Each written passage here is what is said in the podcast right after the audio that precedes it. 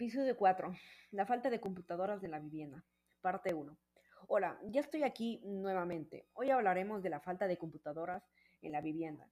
He estado pensando que esta cuarentena nos ha afectado a todos, pero ¿y las clases online? ¿Y los trabajos de oficina? Lamentablemente hay gente que no tiene acceso a computadoras, pero eso ya hablaremos en el próximo capítulo. Ahora vamos a ver sobre esas personas que no saben utilizar una computadora. Ahora es muy necesario para el trabajo las clases online, especialmente al trabajo, ya que los niños aprendemos más rápido, pero en el caso de un señor ya más grande es más peligroso porque no te enseña a utilizar esas cosas. Algunos no saben ni prenderlas, pero para todas esas personas que no entienden de ese tema y por casualidad llegaron a este podcast, esta es la solución.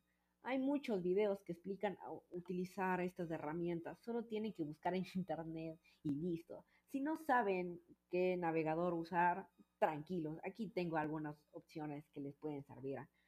Mozilla, Firefox, Opera, Safari, Internet Explorer. Ese, ese último es un poco lento. Pero el mejor y que te recomiendo es Google Chrome. Te puede servir para todo. Ver videos, informarte y aprender a usar aplicaciones molestas y complejas. No sé qué más decir, por eso voy a rellenar cantando.